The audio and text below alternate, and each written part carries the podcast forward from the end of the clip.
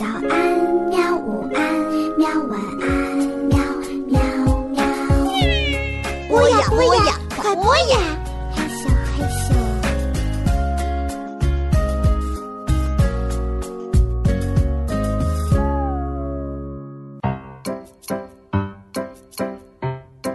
同学们、小朋友，大家好，这里是博雅小学堂，我是老潘叔叔。这期呢，我想讲我的一个朋友的遭遇。呃，这个我有一个朋友啊，他叫周云鹏，他呢是唱歌的，而且他唱的歌非常好，就是他是一个诗人，因为他的歌词非常优美，比如有一些歌名叫《沉默如谜的呼吸》呀，就这一类的。呃，还曾经入选过中国的诗刊啊，就诗歌刊物里边，非常好。这个周云鹏呢是一位盲人啊，就是他看不见东西，但是他从小自己背着一个吉他去全国啊流浪啊演出，所以他现在其实越来越火。周云鹏呢有一个导盲犬啊，一只导盲犬，它的名字叫做熊熊。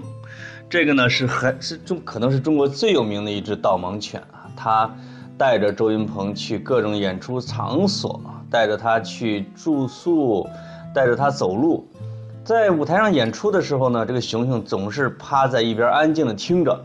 每当周云鹏唱到高亢的时候啊，这个熊熊仰天长啸，这个嗷嗷叫上两声啊，那下面的这个观众啊可嗨了。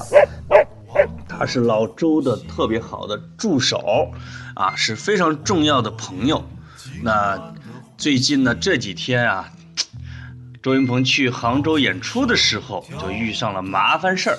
什么麻烦事儿呢？就是他去住酒店的时候啊，那酒店都不接待，主要是不接待导盲犬熊熊，说不接受宠物入住。他去了几家酒店啊，都被拒绝了，所以老周很郁闷，就问我啊，哎，就我们就帮他找了这个民宿，就是不是酒店住宿的那些，哎，挺满意，小这个熊熊呢住的也很开心。这件事情啊，这个周云鹏写到了微博上，结果就被杭州的记者看到啊，他们就也随机的去采访了。杭州的酒店，结果他们随机问了五家酒店，有四家都不接待导盲犬，这个我就不理解了，对吧？首先，这个宠物呢是有它自己的权利的，而且导盲犬是更高一级，它呢是保护残疾人的，中国可是有残疾人保障法。那导盲犬作为这个盲人的重要的伙伴和助手，它享有非常高的权利，它很多地方都是可以去，比如它上飞机呀、坐车呀、住酒店呀、坐地铁呀、上公交车呀。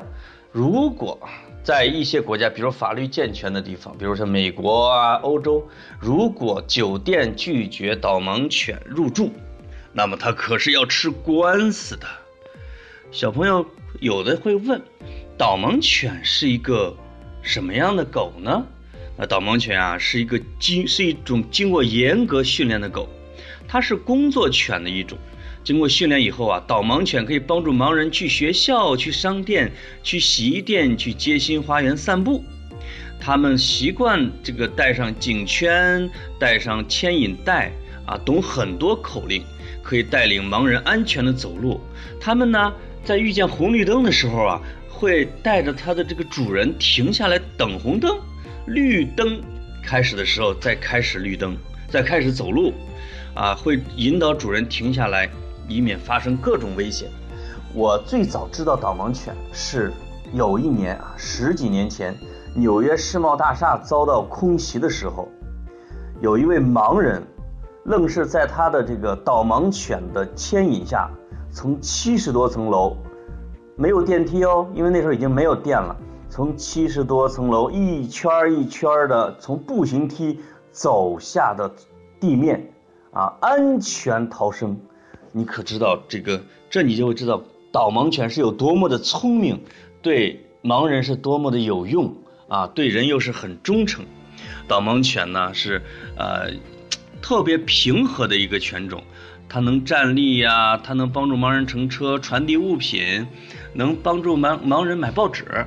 我记得有一个日本电影叫《导盲犬小 Q》，它呢这个特别受小朋友欢迎，就讲了一只狗是怎么被训练成导盲犬的。